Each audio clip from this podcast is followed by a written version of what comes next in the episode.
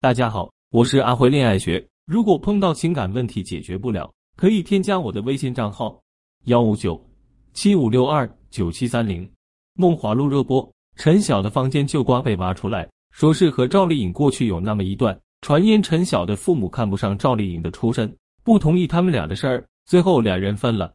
陈晓出身于一个知识分子家庭，他的爷爷是医院院长，父亲是省厅干部，母亲和姑姑都是大学教师。他的家庭对他原本的培养路线也不是当明星，他本人是国家二级运动员，原本学画，只不过他长相出众，走着走着注定进入了演艺圈。而赵丽颖出身于河北农村一个并不富裕的家庭，全靠努力加天赋助她成名。论财富，大家也知道娱乐圈的收入水平，一线八十五画绝对不缺钱，他的片酬相对陈晓只多不少，知名度红火度也只高不低。但陈晓的家庭为什么看不上这样一个金凤凰？很简单，自古以来知识分子就看不上暴发户。知识分子家庭是今年的财富积累和文化积累堆砌出来的。暴发户是什么？暴发户就是借着改革开放的时代红利一招成了风口上的猪，飞得很高，但是肚子里本质上都是空气。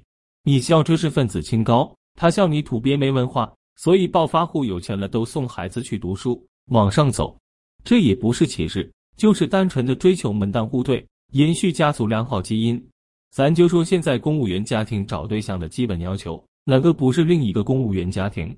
他们眼中的门当户对，不是你家里有多少钱，而是你是不是一直跟我生活在同一个圈层中，是不是一直跟我有差不多的眼光和层次？这决定了以后一起生活的相处细节里会有多少的矛盾产生。假如你男朋友父母都是大学教师，你的父母是生意人。他们家年收入水平五十万，你们家年收入一百万。他们坐在一起聚餐的时候，八成心里面会互相瞧不上。你爸说不定觉得读那么多书有什么用，还不是挣钱没我多。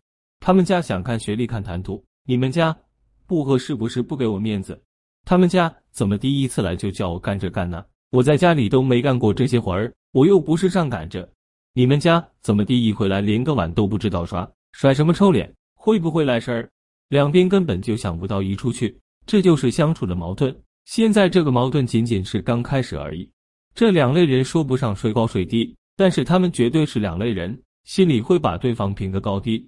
而且说实话，如果两个家庭都算中产的话，生意人面对知识分子一般会稍有点自卑。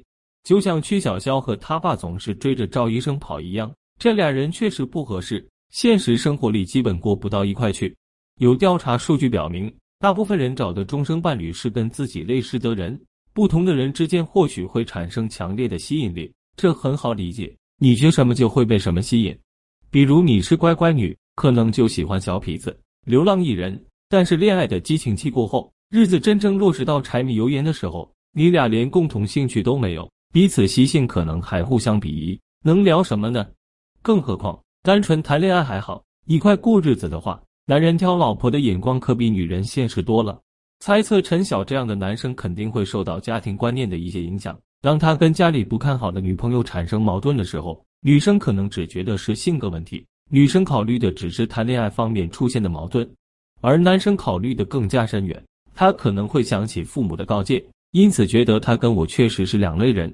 都说女生比男生早熟，我觉得那说的是情感层面的，而现实层面的东西。永远是男生看清的更快。男生会先明白一个道理，就是女生跟自己三观不一致，生活态度不一致，一定会影响生活质量。越到后期，他对你的喜欢就掺杂了越多现实的考量。如果是知识分子家庭和普通暴发户家庭之间的结合，出了问题，他很容易放弃，因为闹矛盾的时候，他动分手心思了，一定会对女友价值进行评估。这时候抛开恋爱部分的投入不讲。有钱女友的价值就剩下有钱，穷男生会重视这一点，决定不分手；而有钱男生根本不在意这一点。你有的我也有，你还能给我什么更有价值的东西吗？不能，所以很容易放弃。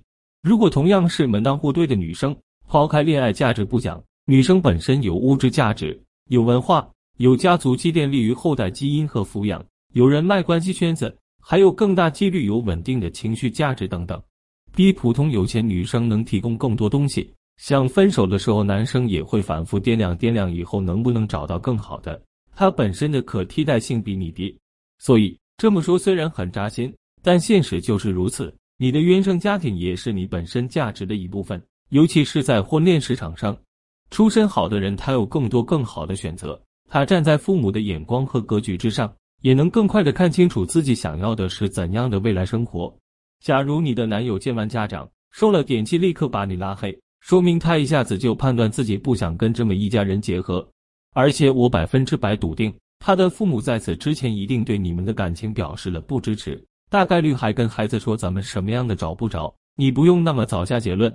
这样家庭出来的孩子心气高，被宠着长大，有点气性很正常。更重要的是，他觉得在你们的关系里，自己并不是跪舔的那一方，没必要在上门的时候假装合群，表现出奉承岳父母的样子。他认为自己在向下兼容，没想到被自己兼容的那一方竟然还想让自己卑躬屈膝去刷碗。你要考虑到向下兼容的人本来就是一种高高在上的心态，如果你本身的价值并不能让他留连，那么解决的方法只有一种，就是鱼找鱼，虾找虾，互相去筛选符合自己预期的人。他拉黑你，你也拉黑他。如果你不想分手，你觉得对方各方面条件都很符合你的预期，只是希望他对你父母态度好点。对你家里客气些，那么你只有从另一个维度去向下兼容对方，在情感包容力的维度，你要大大高于他，以维持你们关系的平衡，用自己的付出慢慢换取对方的回报。在择偶方面，你不可能找到一个百分百符合你预期的人，得到某种福利意味着失去一些福利。就想安稳的工作不挣钱，挣钱的工作风险高，一个各方面条件都很好的伴侣，可能缺点就在于不够喜欢你，或者不够将就你。这时候，聪明的女生会主动包容对方。